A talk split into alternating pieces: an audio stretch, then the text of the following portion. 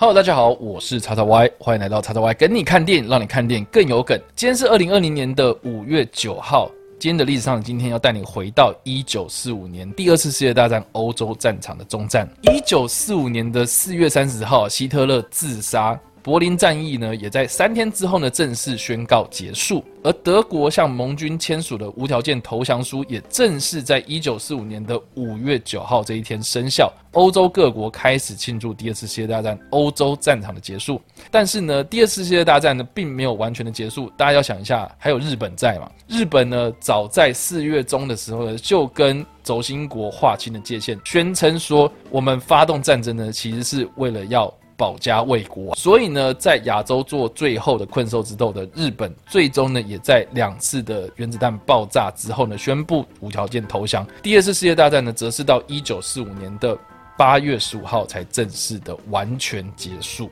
如果想要了解这段详细的历史的话呢，我非常强烈的建议大家去看二零零四年。上映的这个德国电影《帝国毁灭》，呃，我觉得呢，就算是你没有完整看过这部电影，你也有看过这个电影的片段，就是那个希特勒在桌子前面，然后彪骂这些德国将领的那个片段哦，被恶搞做成了很多梗图或是迷嘛。那这部电影呢，其实是取材自二零零二年的著作《希特勒的末日》，以及希特勒的私人秘书童年的回忆录，直到最后时刻。这部电影的故事是从一九四二年这个希特勒的私人秘书被受聘之后呢，转眼间就来到了一九四五年的三月。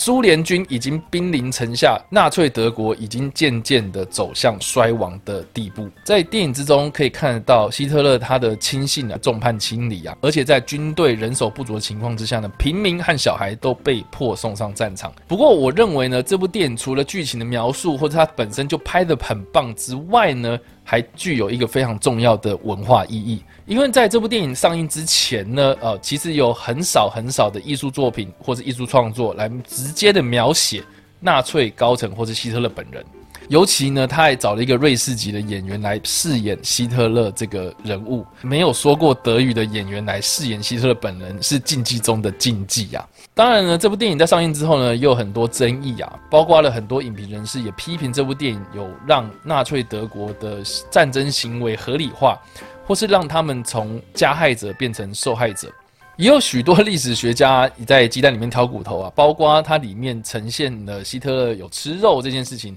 是跟希特勒事实上是素食主义者这件事情是完全不符合的。不论如何啊，这部电影在最后获得了奥斯卡最佳外语片的提名，也获得了多伦多影展参展的影片受邀行列。但是呢，我想最为知名的应该就是《元首的愤怒》啊，被制作成很多很多的名音来做推广，也有很多后来的电影来致敬的这个非常经典的桥段。所以啦，如果你只看过片段，没有看过整部电影的话，呃，就这个机会啊，趁这个历史上的今天，来好好的回顾一次吧。好了，以上就是今天的影片内容。如果你喜欢这部影片或者声音，或是想要阅读有关更多电影或者历史的相关资讯，也别忘了按赞、追踪我的脸书粉丝团，以及订阅我的 YouTube 频道、IG 以及各大声音平台喽。我是叉叉 Y，我们下次再见喽，拜。